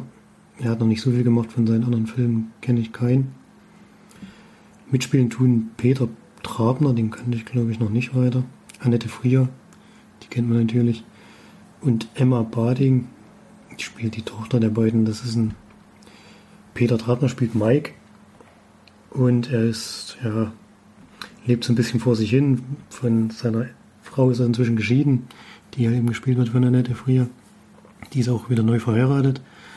Und er, ja, es sieht so aus, als würde er in seiner Wohnung fast den ganzen Tag faulenzen. Er hat allerdings eine Arbeit, ist in so einer Wäscherei, äh, Autowäscherei und macht er die ganze Zeit mit dem Kerl halt die Autos sauber. und ähm, wir bekommen dann mit, dass er, dass sein Vermieter kommt, kommt sogar schon mit irgendwelchen Leuten, die sich die Wohnung dann schon wieder angucken, also als Nachmieter schon vorgesehen sind und bekommt gesagt, dass er ausziehen muss seine Miete ist schon zu lange im Rückstand. Sie hätten ihm auch Bescheid gesagt, aber er fällt so ein bisschen aus allen Wolken, hat damit nicht, anscheinend nicht so gerechnet. Weiß jetzt gar nicht so richtig, wo er hin soll. Dann sehen wir einen Tag, den er mit seiner Tochter verbringt, wo es dann darum geht, sie ist irgendwie unzufrieden mit der Situation bei ihrer Mutter und ihrem neuen Mann. Und nach dem Tag, den sie mit ihrem Vater verbringt, eröffnet sie dann den ganzen Parteien, dass sie lieber bei ihrem Vater wohnen möchte. Der hat jetzt natürlich das Problem, dass er überhaupt keine Wohnung mehr hat, wo er mit seiner Tochter wohnen könnte. Eigentlich möchte er das natürlich sehr gerne, denn möchte schon auch in der Nähe von seiner Tochter sein und weint auch noch so ein bisschen seiner Ex-Frau nach und will da eigentlich auch da wieder irgendwie Kontakt hinknüpfen. Das klappt aber das nicht so richtig. Im Endeffekt leitet er sich dann von seinem Chef einen Wohnwagen und sie gehen campen. Er vertuscht es dann schon ein bisschen, dass er aus der Wohnung ausgezogen ist, das verrät er nicht sondern tut so, als wäre das jetzt halt ein Urlaub, den die beiden zusammen machen. Dabei weiß er jetzt gar erstmal gar nicht, wo er hin soll. Ja, und dann gibt's da noch so natürlich auf dem Campingplatz auch noch ein paar Verstrickungen. Sie hat ihren ersten richtigen Freund und sie ist, glaube ich, jetzt Anfang des Films 15, hat dann aber Geburtstag während des Films. Und der Freund ist ein bisschen älter und es geht jetzt darum, dass sie auch das erste Mal langsam mal die Kiste wollen. Sie möchte das eigentlich auch ziemlich gerne und der Vater in so einem kleinen Campingwagen ist natürlich ein bisschen schwierig, das zu, das irgendwie geheim zu halten oder so. Und da passiert dann da natürlich ein bisschen was. Und natürlich kommt dann die Ex-Frau auch noch ins Spiel, die ihn so ein bisschen nachspioniert und auch wissen möchte, was, was da los ist. Und da gibt's dann natürlich dort auch noch ein paar Verstrickungen. Kai Wiesinger spielt noch mit, der spielt den neuen Mann von der Frau, von der nette Frier. War eine sehr, sehr seltsame Rolle. sehr, sehr unsympathisch und auch nicht sehr ganz, äh, nicht so ganz nachvollziehbar in seinen Taten, die er so macht während des Films. Äh, ist sowieso ziemlich komisch, der Film. Trotzdem hat so ein paar lustige Momente. Hat mich ein bisschen überrascht. Ich konnte auch ein paar Mal lachen, lag vielleicht auch dran, dass er das nie kam. Dass auch ein paar Leute mitgelacht haben. Zu Hause vom Fernseher ist der wahrscheinlich noch schlimmer als, als dort. Insgesamt ist es aber von der Geschichte, von der Geschichte und auch vom Aufbau her doch sehr, sehr vorhersehbar. Hat man alles schon mehrmals gesehen die, man kann vielleicht noch erzählen, dass der Freund von ihr ist halt ein farbiger Und sie kommen dann halt auf einen Campingplatz, der sehr kon konservativ ist, sagen wir mal so. da kamen schon so ein paar Witze, die kamen so ein bisschen aus dem Nichts, da musste ich doch lachen. Die hatte ich auch nicht erwartet. Da ist halt auch der, der junge Mann reagiert halt auch auf fremdenfeindliche Aussagen sehr konsequent und kann man dann schon mal ein bisschen lachen, weil, er, weil er halt so ein bisschen zurückschießt. Das war schon sehr witzig, aber das war fast das einzige leider. Bei zwei, an zwei, drei Stellen konnte ich sonst noch lachen, aber insgesamt unterdurchschnittlich. Ja, deutsche Komödien haben es immer schwer bei uns. Und ich würde so vier von zehn Leinwandperlen geben. Ich würde ihn jetzt nicht weiterempfehlen. In der Sneak war es okay.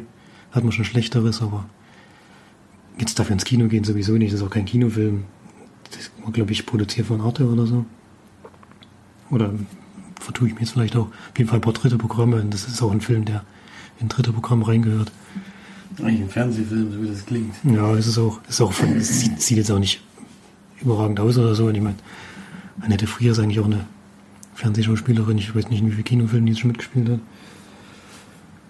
Ja, haben es halt ins Kino gebracht, aber ich denke, es wird eher mit mäßigem Erfolg abgehen.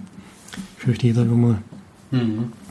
Ich hätte mir am Donnerstag mir gewünscht, dass bitte dieser Film nicht kommt, weil ich den Trailer so katastrophal fand. Jetzt habe ich allerdings einen schlechteren Film. ich kann mir jetzt nicht sagen, dass ich das Glück gehabt habe. Ich habe eine deutlich niedrigere Punktzahl gegeben als du. Äh, aber vielleicht kommt er ja nächste Woche. Nächste Woche kann ich nämlich zum Beispiel nicht zur Sneak gehen. Das steht schon fest. Da ist ein Konzertabend am Donnerstag. Das besuche ich dann lieber als die Sneak. Aber ins Kino möchte ich dann trotzdem, denke ich mal, noch nächste Woche läuft ja ein bisschen was an, was mich interessiert. Aber vielleicht kommt er ja nächste Woche, dann muss ich mir jetzt nicht auch noch gucken. Der müsste ja demnächst auch anlaufen. da können wir schon mal ankündigen, dass wir nächste Woche keine Sneak im Podcast haben. Nächste Woche keine Sneak im Podcast, seit langer Zeit mal wieder. Flori fährt in Urlaub. Du Deswegen. in Urlaub, ich gehe aufs Konzert. Das ist beides gerade da, wo, wo die Sneak-Zeiten wären, aber nächste Woche sind wir ja dann auf jeden Fall wieder vor Ort. Denke ich. Ja, Ich nicht, aber ja du in die nicht. March. Bei dir wird es ja eh schwierig mit. Ne, aufnehmen wird, Podcast, aber- aufnehmen wird sowieso nichts. Das steht schon fest. Nächste Woche ist, Ja, ich- bin ich mal nicht dabei. Ich kenne eure Zeitplanung noch nicht so ganz genau, aber ich denke, da seid ihr noch unterwegs. Das wäre auch ziemlich kurzweilig. Ja, dann kommen wir mal zu den ersten Filmen, den ich gesehen habe. Gerade gestern frisch. Die zweite Ü-Blu-ray für diese Woche. Äh, meine Liste wird irgendwie nicht kleiner, sondern sie verlängert sich immer mehr, habe ich das Gefühl. Kommen aber in letzter Zeit wirklich sehr aktuelle Filme. Ich habe ja wirklich eine lange Liste auch von älteren Filmen, die ich noch nicht kenne. Aber jetzt eben am Mittwoch mit Transporting 2 und dieses Mal eben mit den Lego Batman Movie sind es wirklich zwei sehr aktuelle Neustarts. Und das ist ein Film, der auch 2017 im Kino lief. Äh, 105 Minuten lang und gesprochen. Man kennt die Sprecher so halbwegs im Deutschen. Ihr hattet den Film ja damals in Irland gesehen, du hast die englische Version gesehen. Er hatte ein bisschen Angst, weil er der Joker in Deutschland von einem YouTube-Star gesprochen wird, glaube ich. Das ist mir jetzt nicht so negativ aufgefallen, zum Glück. Äh, Also von den Sprechern fand ich das ganz gut. Und ja, die ganzen Charaktere, vor allem die in den, in den normalen Batman oder in den anderen Universen Filmen vorkommen, die, es wird ja alles so ein bisschen zusammengemischt am Ende. Die sind im Deutschen alles die richtigen Sprecher, das hat mir natürlich sehr gut gefallen. Das ist ja im Englischen nicht so gewesen. Ich habe mal die Liste durchgeguckt, komischerweise spricht da Ralph Fiennes, der eigentlich ja Voldemort spielt im, und im Deutschen auch von seiner Synchronstimme gesprochen wird, spricht dort auf einmal den, den Butler und im Deutschen spricht aber der Michael Caine äh, Sprecher äh, den Butler und die Ralph Fiennes Stimme spricht auch Voldemort. So passt das dann natürlich alles ein bisschen besser zusammen, aber ist jetzt kein Kritikpunkt. Mir ist es aufgefallen. Kam da Voldemort drin vor? Klar. Hab ich schon wieder vergessen. ist schon Ja, es kommen dann irgendwann mal äh, mehrere Bösewichte zusammen aus einem anderen Gefängnis und da ist er auch mit dabei. Ja, was auch zu ein paar lustigen Stellen führt. Allgemein geht es mal darum, dass Batman äh, wieder mal alle gefasst hat und dem Joker sagt, nein, du bist mir nicht wichtig. Äh, er hofft ja immer so, der Joker hofft immer, dass es sein Lieblingsbösewicht ist vom Batman, aber er sagt, ihm ist das eigentlich egal, wer der Bösewicht ist. Fängt sowieso alle. Und da ist der Joker so deprimiert, dass er sich überlegt, doch noch was Besseres sich einfallen zu lassen, als ständig Gotham City in die Luft springen zu wollen mit irgendwelchen Losern, die es jedes Mal nicht hinbekommen. Und es gibt noch einen anderen super Knast, in den er dann gerne möchte, denn Superman hat auch noch ein paar Leute gefangen nebenbei und die sperrt er alle in, ins, ja, so richtig, ich weiß nicht, was, ins Phantomgefängnis, haben sie dann gesagt, also irgendwo im Weltall, wo sie eben nicht mehr wegkommen. Er nimmt sich dann vor, diese zu befreien und mit dem das Ganze nochmal zu versuchen. Und dann gibt es dann natürlich Komplikationen. Und bei Batman ist das Problem, dass er aus Versehen jemanden adoptiert, weil er nicht darauf achtet, weil er dann doch mit einer Frau beschäftigt ist, mehr als mit dem Mann, mit dem er eigentlich spricht und mit dem Jungen. Und der stellt sich dann als Robin raus und dann kommen noch ein paar andere Charaktere, die ihm so ein bisschen helfen wollen. Er will das aber eigentlich gar nicht, denn er hat ja schon einmal seine Familie verloren und ihm soll das nicht nochmal passieren. Aber so kommt es halt, wie es kommen muss. Es gibt so eine Familienkonstellation, die dann eingesetzt wird und ja, da gibt es dann auch noch Komplikationen und die Bösewichte kommen natürlich irgendwie dann doch zum Einsatz und die gilt es natürlich äh, zu, zu zerstören oder jedenfalls wieder gefangen zu nehmen, weil die natürlich die Gotham mal wieder zerlegen wollen. Ja. Also ich finde, es wird sehr gut mit diesem Lego-Franchise gespielt. Es gibt sehr viel Anspielung auf äh, ja, Gebäude, die eben nur aus Stein bestehen, aus Lego-Stein und äh, eine ganze Stadt, die eben nur auf einer flachen Platte steht und nicht auf nicht eine Erde ist, die rund ist oder was. Das fand ich sehr gut. Ich fand auch wieder die Animation erstaunlich gut. Ist ja wirklich gar nicht so einfach, immer dieses Rucklige reinzubringen. In anderen Filmen würde eines ja stören, aber zu Lego passt das einfach. Und ich fand auch, dass der Batman-Charakter diesmal zwischenzeitlich wirklich sehr lustig war. Also ich konnte mehrmals laut lachen das ist schon mal ein gutes Zeichen bei so einer Komödie und einem Animationsfilm, der eigentlich für klein und groß ist, fand ich das ganz gut. Allerdings wurde es mir dann auch, wie bei euch, mir mit der Zeit ein bisschen unübersichtlich, weil so viel passiert in diesem, diesem Film. Also nicht jetzt, dass jetzt von der Geschichte her viel passiert, sondern dass einfach äh, alles, also so viel auf dem Bildschirm passiert, dass du gar nicht mehr näher kommst, was jetzt eigentlich gemeint ist, weil alles dann doch quietschbunt ist und äh, alles ein bisschen komisch. Äh, und ich fand es auch am Ende ein bisschen zu viel. Also der Witz ist dann mit der Zeit dann doch sehr stark abgeflacht. Ich konnte dann gegen Ende fast gar nicht mehr lachen. Es gab dann noch ein, zwei Stellen. Aber am Anfang habe ich viel mehr lachen können. Und aber trotzdem insgesamt würde ich sagen, dass es ein ganz guter Animationsfilm war. Mal wieder. Äh, die Lego-Leute kriegen das irgendwie ganz gut hin. Mit Spaß für Groß und Klein. Und ja. Hat mir ganz gut gefallen, ist aber jetzt keine große Empfehlung.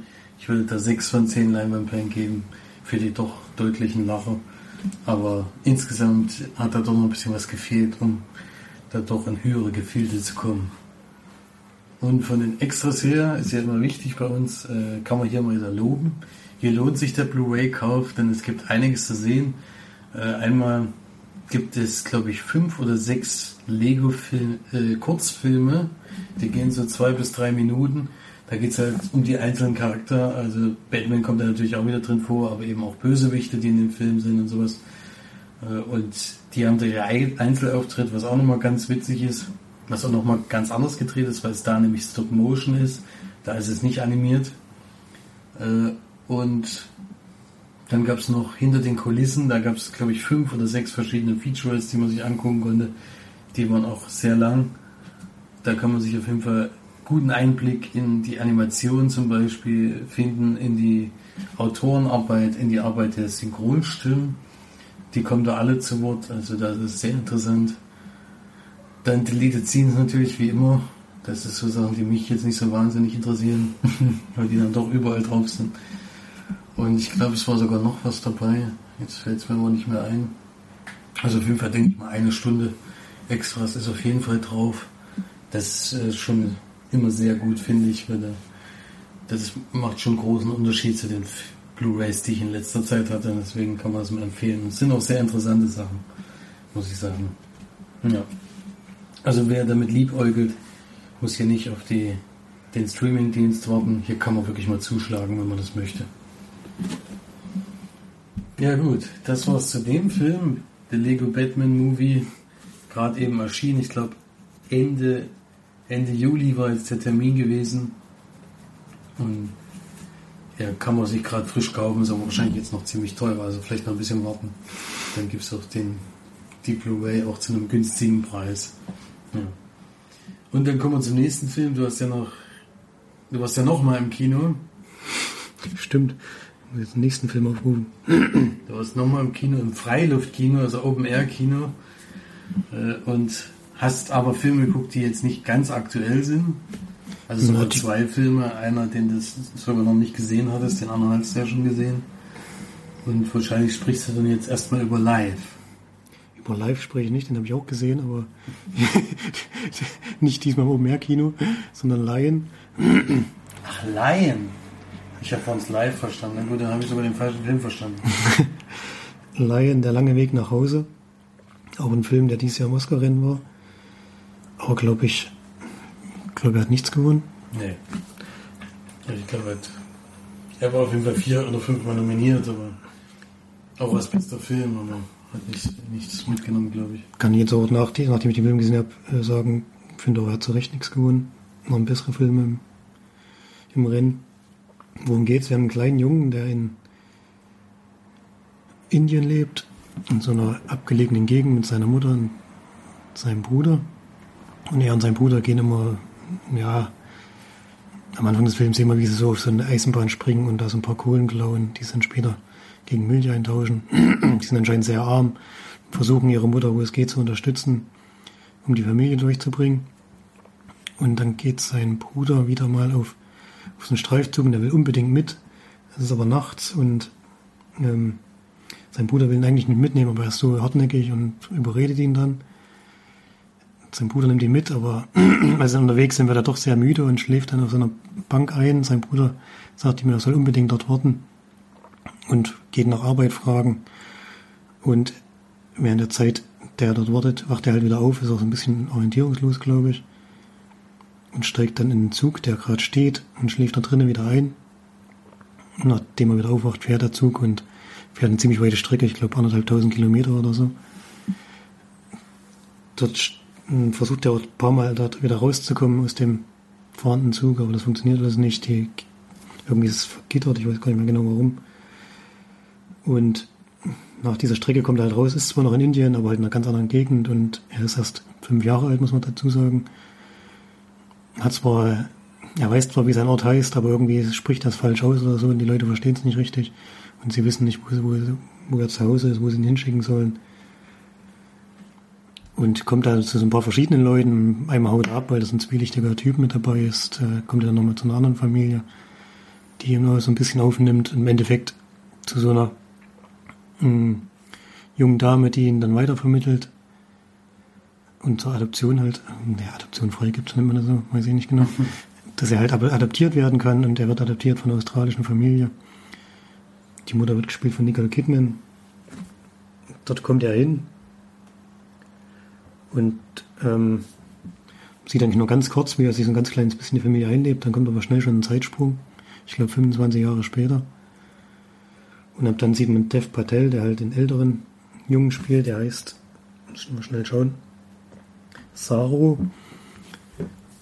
Und Saru ist dann halt, ich denke Ende 20 oder so. Oder er ist gerade 30 geworden wahrscheinlich sogar. Hat eine Ausbildung gemacht. Oder macht gerade eine Ausbildung. Hat auch ein junges Mädchen kennengelernt. Und wird aber dann wieder an seine Heimat erinnert durch einen Schlüsselmoment, könnte man sagen. Hat also dann die Moment, ich weiß nicht genau, ob er hat oder er möchte auf jeden Fall unbedingt seine Mutter finden und seinen Bruder. Und dann den Rest des Films sieht man ihn, wie er nach seiner Familie sucht. Ja, ich fand, der Film ist ganz anders aufgebaut, als ich vorher gedacht hatte. Ich hätte gedacht, die Geschichte mit dem Kind geht so zehn Minuten oder so. Das stimmt aber überhaupt nicht, sondern die geht, ich glaube, fast die Hälfte des Films. Das hat mich sehr überrascht. Und die, das Aufwachsen der neuen Familie wird so gut wie gar nicht gezeigt. Das wird dann auf einmal in zehn Minuten abgehandelt. Und da gibt es dann noch so ein bisschen Probleme, weil sie noch ein Kind aufnehmen, auch ein indisches Kind, glaube ich, was aber sehr viel, mh, also psychisch sehr labil ist, viel mehr als er. er ist eigentlich trotzdem noch ein relativ selbstbewusster Mensch. Auch als Junge, als, als er da abgehauen ist. Beziehungsweise nicht abgehauen ist, aber so sehen. Auf die lange Reise gegangen. Und dann sehen wir halt, wie er, das fand ich ein bisschen seltsam, wir sehen halt wirklich lange, wie er am Laptop versucht, seine Familie in Indien ausfindig zu machen. Was auch öfters mal gezeigt wird. Ich hatte gedacht, dass er dann in Indien irgendwie unterwegs ist und die sucht, aber das passiert so gar nicht. Sondern das sind ja wirklich auch wieder nur die letzte Viertelstunde des Films, spielt er wieder in Indien. Hat mich doch ein bisschen überrascht, wie das vonstatten ging. Es ist ja eine wahre Begebenheit. Also ich denke mal, die waren dann nah an der wahren Geschichte. Ich hätte nur gedacht, dass die Zeit des Aufwachsens in der neuen Familie irgendwie ein bisschen mehr thematisieren. Da hat man jetzt den, die Verbindung zwischen den neuen Eltern und ihm hat man gar nicht so richtig mitbekommen, die sehr stark ist. Er sagt auch die ganze Zeit, dass es seine Eltern sind. Trotzdem, dass, es halt, dass sie nur adaptiert haben und dass er halt auch eine sehr große Bindung zu ihnen hat. Und es fragt sie, glaube ich, sogar, ob er die neue Mutter, also ob er seine Mutter suchen soll oder ob sie das verletzen würde oder so. Das sagt es ihm zumindest, um da halt keine Wunden auf, aufreißen zu lassen. Ja. ähm, ich finde, der Film ist ein bisschen zu lang, leider. Und, ähm, die Geschichte mit dem kleinen Jungen hat mir sehr gut gefallen. Das liegt daran, dass der Junge einfach, der ist einfach so süß, ich weiß nicht. Zudem baut man halt richtig eine Verbindung auf zu Dev Patel nachher eigentlich fast gar nicht mehr, weil die Geschichte sehr seltsam erzählt ist. Auch die Geschichte mit, der, mit dem jungen Mädchen, was er kennenlernt. Und dann geht es wieder auseinander und dann kommt es wieder zusammen, dann geht es wieder auseinander. Ähm, das hätte man alles ein bisschen einkürzen können, hätte ich lieber das Aufwachsen gesehen. Ja, und der Schluss war mir zu abrupt.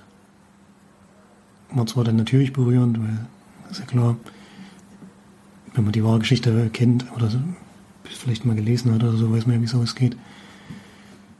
Ist schon berührend, klar. Man muss ja gleich noch dazu sagen, dass wir den, ja oben mehr Kino. Leider hat es den ganzen Film lang durchgeschifft. Wir hatten hier so ein paar eigentlich schöne Sitze uns rausgesucht, die wir dann nicht, äh, auf denen wir nicht bleiben konnten, sondern mussten unter so ein Holzdach und uns da auf den Steinfußboden setzen um den Film zu genießen. Wir hatten auch noch so einen Pfeiler im Weg, plus zwei Drittel oder so der Leinwand überhaupt noch gesehen haben. Es war, das war, alles, das war alles nicht so günstig. Ähm, zwischendurch hat es auch noch gewittert. Hat ein bisschen zum Film gepasst, da, gab es auch ein bisschen Regen und Gewitter, aber die Live-Action hätte ich nie unbedingt gebraucht. aber, aber, da kann ja der Film nichts dazu. Trotzdem insgesamt von denen, was ich einen Oscar-Film gesehen habe, war es für mich der schwächste. Immer noch ein guter Film, sieben von zehn Leinwandperlen würde ich geben. Ja, so kann man sich schon anschauen. Aber ich hatte ein bisschen mehr erwartet. Hm. Hast du ihn gesehen? Ja, es ist mir gerade aufgefallen. Ich habe ja beim letzten Mal gesagt, ich habe alle Oscar-Filme, die für den besten Film nominiert waren, gesehen. Es ist mir tatsächlich doch noch ein Film äh, durchs Raster gefallen. Natürlich fehlt mir noch dieser Film, um dann doch endlich zu sagen, dass dass ich alle Filme gesehen habe, die nominiert waren. Ja, so schnell kann man sich täuschen. Aber da habe ich dann wenigstens noch einen, über den ich sprechen kann. Bin gespannt, äh, wie ich den finde. Also da gibt es ja, da gibt's ja unterschiedliche Meinungen. Es gibt ja welche, die finden diesen Film sehr, sehr stark.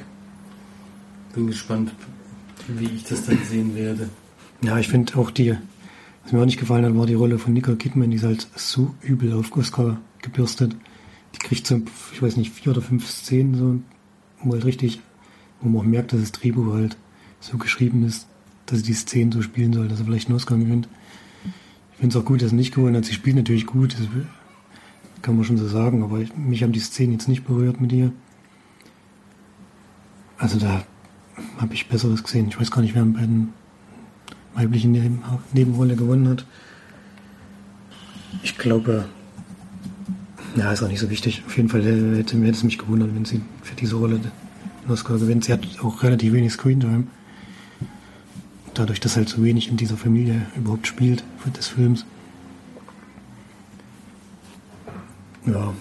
Wie Ula Davis für Fans alles gewonnen, okay. Das überrascht mich jetzt auch ein bisschen. So, die Nebenrollen habe ich dann doch nicht so sehr verfolgt. Finde es auch witzig, dass Michelle Williams bei Manchester bei der Sie nominiert ist. Die hat ungefähr eine Minute. Naja, die hat, naja eine Oder, Minute ist ja, übertrieben, aber ja, vielleicht zehn Minuten, das war ja auch, Das war wirklich eine Mini-Rolle. wurde auch kritisch hinterfragt, als sie nominiert wurde. Ja, das stimmt.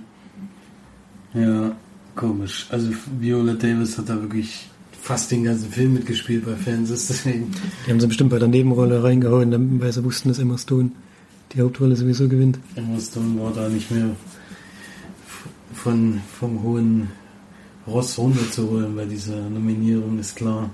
Die haben ja eh schon abgeräumt ohne Ende mit ihrem, mit ihrem schönen La La Land. Ja. Nee, da fehlt mir tatsächlich noch einer. Ich guck gerade nochmal durch, nicht, dass ich noch einen nicht gesehen habe. Damit ich dann wirklich sagen kann, ich habe alle gesehen. Nee, tatsächlich sind es dann alle. Und nominiert war übrigens für sechs Nominierungen hat er bekommen und null gekriegt. Das ist natürlich auch hart. Aber naja, das muss man mal sehen. Ob das gerechtfertigt war oder nicht, kann man ja immer schwer sagen. Ich meine, 14 Nominierungen für La La Land ist vielleicht auch ein bisschen übertrieben gewesen. Naja. Gut, dann komme ich zum letzten Film, den ich jetzt gesehen habe diese Woche. Zum ersten Mal diesmal mal zur Verfügung gestellt von Pro Kino. Ich habe nämlich mir einen Screener schicken lassen.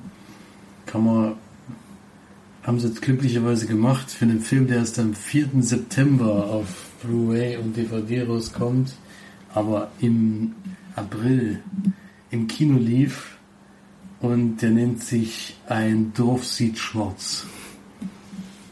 Äh, von, von weiß ich jetzt gar nicht. Muss ich gleich mal nachgucken, bevor ich von sage. Julian Rambaldi mit Mark Zinker in der Hauptrolle.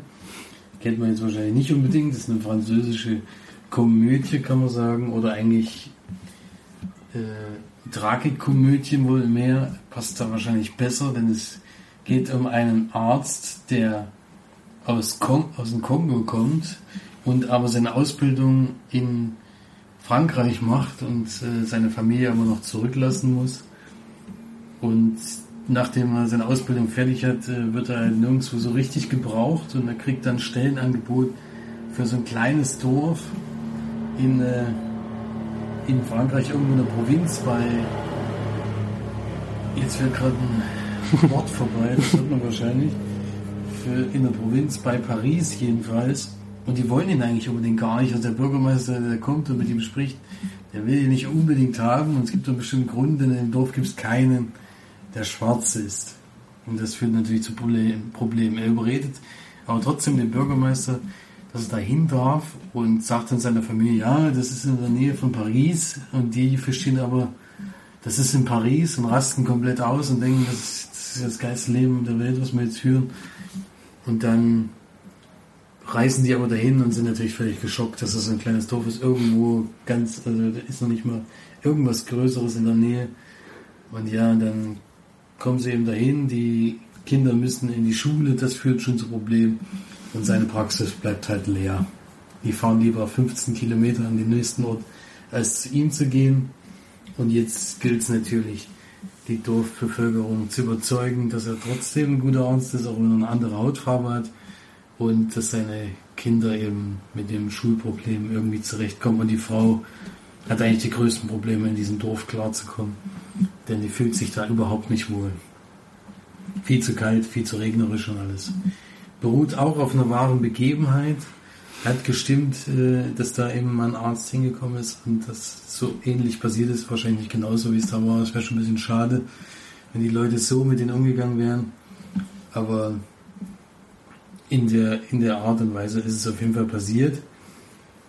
Und ich fand es teilweise ganz witzig, aber die meiste Zeit war es eigentlich zu klischeehaft. Also da war ein bisschen sehr auf, äh, ja, wir wollen witzig und traurig zugleich sein, wegen eben diesem Schwarz-Weiß-Dilemma und hat mich auch sehr an anderen Verfil äh, Film erinnert, wo es genau andersrum war, nämlich die große Verführung, wo es eigentlich der Ort den Arzt unbedingt behalten will und der Arzt eigentlich sowieso wieder weg will. Hier ist es eben andersrum, dass der Arzt äh, eigentlich nicht gewollt ist und dann aber trotzdem dort bleiben möchte und die Leute überzeugen will durch irgendwelche Sachen. Also gibt's schon, kann man schon so ein bisschen vergleichen.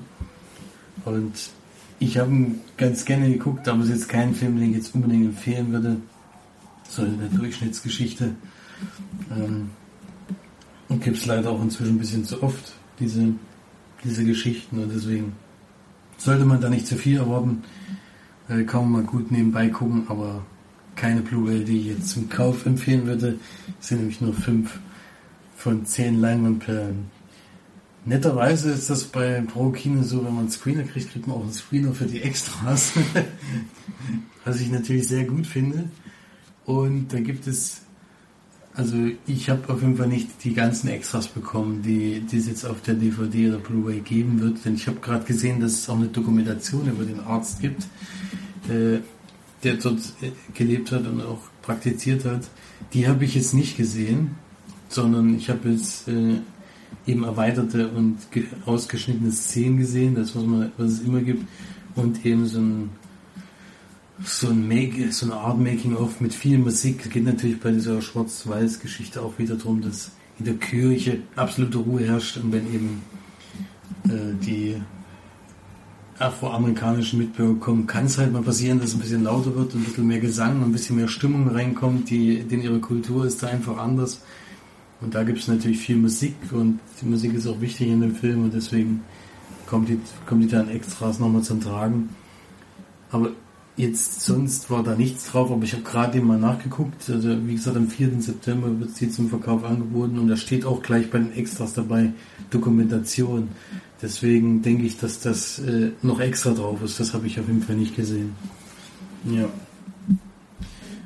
Ansonsten ja, wie gesagt, Durchschnittsfilm 5 von 10 Leinwandperlen. Ich habe ein paar Mal gelacht, aber die meiste Zeit war es jetzt nicht so spektakulär und die Geschichte ist einfach schon zu oft erzählt worden, dass jetzt einfach irgendwie vom Hocker reißt. Aber naja.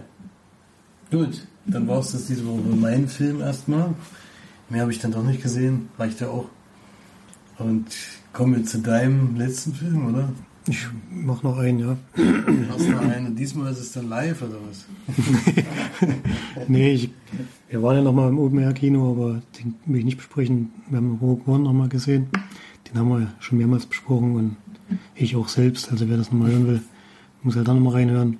Er macht auf jeden Fall auch beim zweiten Mal gucken wieder Spaß. Ich, ich mag den Film sehr gerne. Ich mag auch Felicity Jones sehr gerne. Und ich finde, er erzählt seine Geschichte sehr konsequent. Auch wenn es nur ein ganz kleiner Teil des Star Wars-Universums ist, der da aufgelöst wird. Macht es aber Sinn, so wie sie es gemacht haben. Also macht schon Spaß. Ich habe damals 8 von 10 gegeben, glaube ich. Da würde ich auch dabei bleiben. Ja. Ich habe noch eine Blu-ray gesehen. Reasonable Doubt heißt die. Film von 2014. Regie hat geführt Peter P. Quaudins. Ich kenne den nicht. Und die Hauptrollen spielen Dominic Cooper und Samuel L. Jackson natürlich, der einfach in jedem Film mitspielt. Eigentlich in allen. Zumindest was so das Thriller-Genre ist, ist sein Gesicht schon oft dabei. Ist auch hier wieder ein Thriller aus Kanada. Spielt allerdings in Chicago. Ist aber auf jeden Fall in Kanada gedreht, habe ich noch bei Extras gesehen. Also haben wir auch nicht lange gebraucht dafür. Drei Wochen haben sie, glaube ich, gedreht oder so. Ging ziemlich fix, hatten noch nicht viel Geld zur Verfügung. Jetzt geht darum, Dominic Cooper spielt Mitch und der ist Staatsanwalt. Ist auch sehr erfolgreich und sehr selbstbewusst. Hat angeblich sehr alle seine Fälle gewonnen. Wird auch so eingeführt mit so einem Fall, den er gerade wieder in souveräner Manier abschließt. Geht er mit seinen Kollegen abends feiern, hat auch, hat auch eine Familie, eine Frau mit kleinem Baby. Läuft alles richtig gut. Geht feiern mit seinen Freunden. Machen auch richtig einen drauf. So dass er dann noch ziemlich betrunken ist, macht sich betrunken auf dem Heimweg und will eigentlich ein Taxi nehmen. Sehen aber, dass sich zwei zwielichtige Leute in seinem Auto zu schaffen machen. Verscheucht die dann und denkt sich, ehe ich mein Auto hier stehen lasse, steige ich halt doch ein und fahre nach Hause. Und natürlich passiert was. Er fährt jemanden an, der schwer verletzt ist und überlegt dann, was mache ich jetzt? Ich kann den hier nicht so liegen lassen, aber ich kann jetzt auch nicht die Polizei rufen oder die Feuerwehr, sonst kriege ich hier ziemlich einen Ärger. Und schließt sich dann anonym anzurufen und nach Hause zu fahren. Das macht er auch und bekommt dann am nächsten Tag, glaube ich, in den Medien mit, dass ein Mann verhaftet wurde, der diesen Menschen, den er angefahren hat, in seinem Kofferraum liegen hatte. War bei einer Polizeikontrolle und die haben halt diese Leiche, inzwischen war es glaube ich eine Leiche, der ist dann gestorben, der Mann, entdeckt haben und den Mann festgenommen haben. Ja, denken sie jetzt halt, gut, ich bin Staatsanwalt, wenn ich den Fall irgendwie so ein bisschen lenken möchte, muss ich den natürlich übernehmen. Macht das dann auch und auf der Anklagebank sitzt natürlich Samuel L. Jackson, der jetzt halt da angeklagt wurde. Und er schafft es dann sogar, das kann man vielleicht noch erzählen, das glaube ich noch nicht mal die Hälfte ist. Er schafft es sogar also über so ein paar Umwege, ihn da rauszuboxen, dass er freikommt, freigesprochen wird. Und ab dann passieren aber ein bisschen andere seltsame Dinge und er bekommt dann mit, dass doch nicht alles so ist, wie er gedacht hatte. Und dass die Geschichte noch ein paar andere Ecken und Kanten hat. Vielleicht hat er ja gar nicht angefahren. mhm. Na, viel mehr möchte ich mal nicht verraten. Es gibt schon so ein paar Wendungen, mit man jetzt vielleicht am Anfang noch nicht gerechnet hätte. Ja, ich fand den Film gar nicht so schlecht. Er wird hier bei Wikipedia, die Kritiken sind nicht äh, vernichtend. äh, liegt vielleicht wieder dran, dass Thriller-Genre mir so ein bisschen, so ein bisschen mein Lieblingsgenre ist. Ich fand den gar nicht so schlecht, den Film. Samuel Jackson ist ziemlich cool. Ist, ja, ich kann jetzt noch nicht so viel verraten, aber spielt schon eine bisschen düstere Rolle. Finde ich, hat er ziemlich gut gemacht. Und die Geschichte ist auch nicht ganz so geradlinig durcherzählt wie, wie sonst. Es gibt schon so zwei, drei Wendepunkte. Ja, aber jetzt kein Reise nach oben oder so, aber doch ein ordentlicher Thriller. Wird so sechs von zehn Leinwandperlen geben.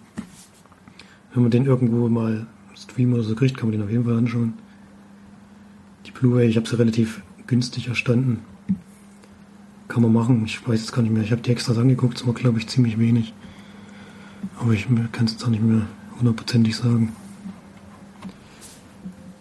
Aber wenn sie mir nicht in Erinnerung geblieben sind, dann war es jetzt nicht so viel. Denke ich mal. Ja. Das dazu. Kann man machen. Kann man machen, ja. Klingt, klingt gar nicht mehr so übel. Mag ja solche Filme eigentlich auch. Vielleicht gibt es ja irgendwann beim Streaming-Service, dann kann man den kann man den mal angucken, denke ich. Ich könnte mal schnell kontrollieren. Das geht ja ganz fix heutzutage. Ja, in der Zwischenzeit kann ich schon mal weiter erzählen. Gab diese Woche wieder einen Kommentar zu meinem äh, zum einen Sneak-Film, den ich letzte Woche hatte. Da haben wir uns doch selber eingestimmt, obwohl wir dann doch noch bei der Wertung noch ein bisschen auseinander liegen. Die Steffi hat nämlich geschrieben, dass Alibi.com bei ihr in der Sneak auch kam und sie hat den Film sogar noch viel schlechter bewertet als ich. Sie konnte wohl dann doch bei dieser Nachtszene nicht lang und wahrscheinlich auch nicht bei den Anspielungen auf die anderen Filme. Das fand ich ja wenigstens noch lustig. Aber der Rest äh, stimme ich da absolut mit ihr überein. Die Anspielungen auf irgendwelche peinlichen Geschichten die ganze Zeit im körperlichen Bereich, das finde ich einfach nicht lustig und das wird auch werde ich auch niemals lustig finden. Und nee, das ist für mich immer noch Fremdschämen und nicht lustig. Deswegen war das auch nichts für mich. Ja. Und ansonsten, der Kommentar war, glaube ich, noch ein bisschen länger. Ne? Achso, sie hat auch der March empfohlen, auf jeden Fall mit Manchester bei DC anzuschauen, vor allem, weil sie halt gerne noch eine weibliche Meinung interessieren würde. Weil sie glaubt, das ist ein absoluter Männerfilm.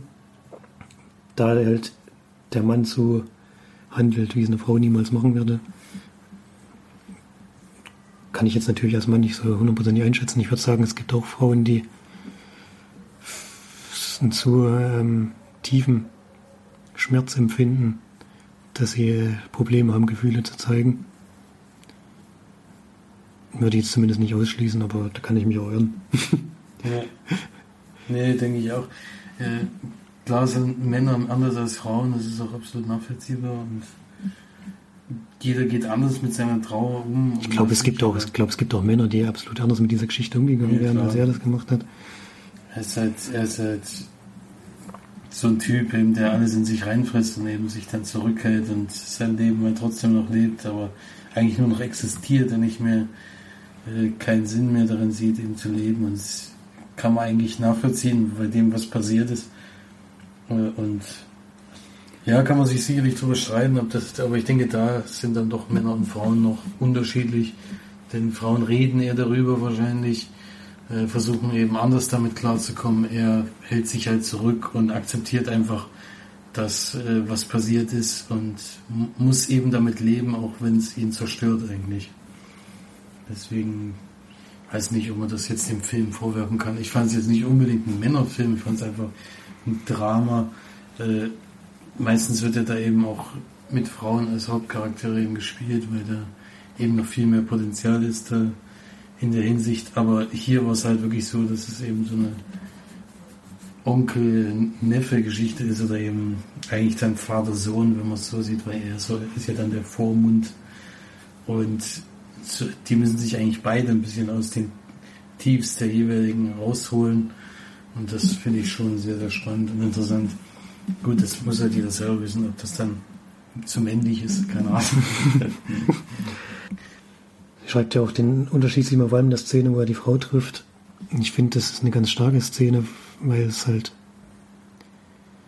er sagt ja, er kann nicht anders reagieren, als er es macht. Selbst wenn er wollte, könnte er gar nicht anders, weil es einfach, kann man ja ruhig sagen, es tut einfach zu weh und es würde zu viel aufreißen wieder, was bei ihm nicht möglich ist. So habe ich das jedenfalls verstanden. Also fand ich auch eine sehr starke Szene, muss ich sagen. Deswegen kann man sich gerne drüber streiten. Ich, ich fand sie ganz toll. Ich fand den Film sehr gut und ja, würde ich, ich denke, March wird auch gefallen, bin mir eigentlich ziemlich sicher. Aber mal gucken. Ich lasse mich überraschen. Dann äh, war es das diese Woche für den Podcast. Wieder mal zweigeteilt. Hoffentlich erstmal auf jeden Fall das letzte Mal. Bei Florian ist ja nächste Woche auf keinen Fall dabei, das wissen wir ja schon. Der ich werde auch, keine, ich werde auch keine Filme sehen. Man wird auch keine Filme sehen, wird schwierig da, wo ist. Äh, und ist erstmal außer Landes und dann gucken wir mal, was March und ich nächste Woche gesehen haben. Äh, die Sneak können wir leider nicht besuchen, beide, wir gehen ja beide auf das Konzert.